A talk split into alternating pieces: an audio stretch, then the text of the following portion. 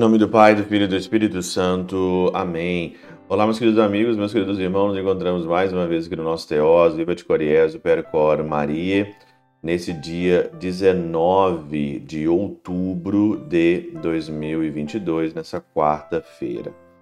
O evangelho de hoje é um evangelho longo, aqui de Lucas, capítulo 12, versículo 39 a 48, conta aqui aquela parábola do servo fiel e dos servos infiéis, né? O Senhor então diz aqui claramente, né? Se você está na sua casa, se você soubesse o horário que o ladrão viria, é lógico que você se defenderia do ladrão. Mas você tem que vigiar sempre, porque você não sabe que hora que o ladrão vai chegar. E essa vigilância, vigilância sem descuido.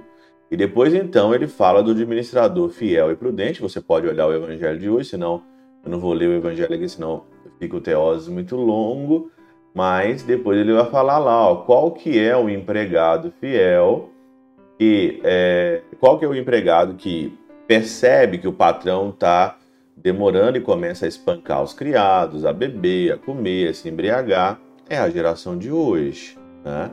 Ah, Jesus Cristo. Quem que é esse Jesus Cristo que vocês falam tanto aí que eu não estou vendo ele? Não existe Jesus Cristo, não existe Deus. Eu vou comer, eu vou beber, eu vou fazer o que tem que ser feito. Que ir na missa, o caramba, eu não vou na missa coisa nenhuma. Que bobagem de missa. Eu trabalhei a semana toda. Eu vou dormir, vou me divertir, tomar uns copos, né? É geração de hoje. E qual que é? Ele conta mais uma vez aqui. Agora, qual que é o, o, o, o servo e sabendo da vontade do Senhor, não prepara e não vigia. A quem muito foi dado, muito será pedido, e a quem muito foi confiado, muito será exigido. A coisa funciona da seguinte forma, né?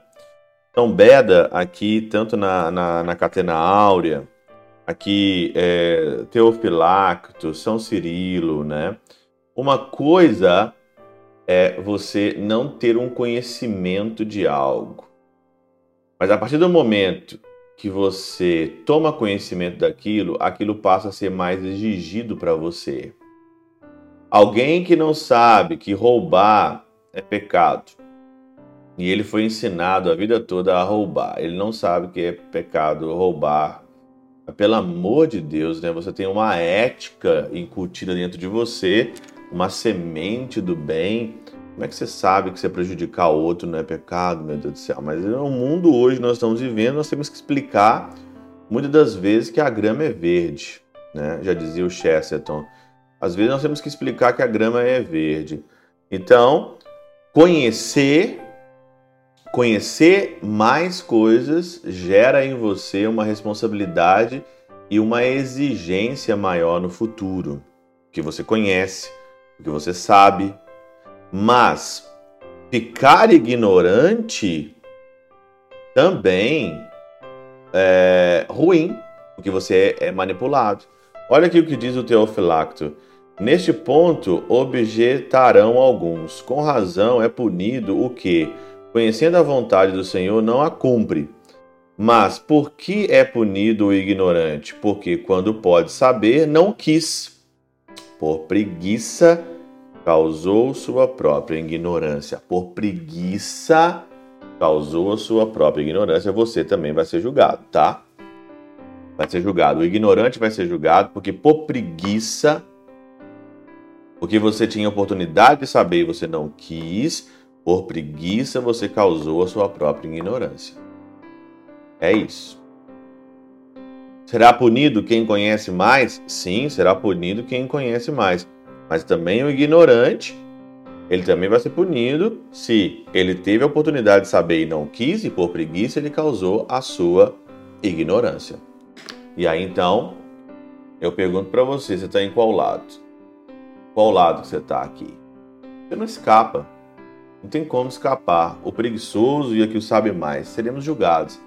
Não escapa. É preferível você saber a vontade de Deus e ser valente, ser guerreiro, lutar, que o Senhor te encontre lutando, que o Senhor não te encontre na negligência, na safadeza, na vagabundagem, na preguiça, do que você ser ignorante.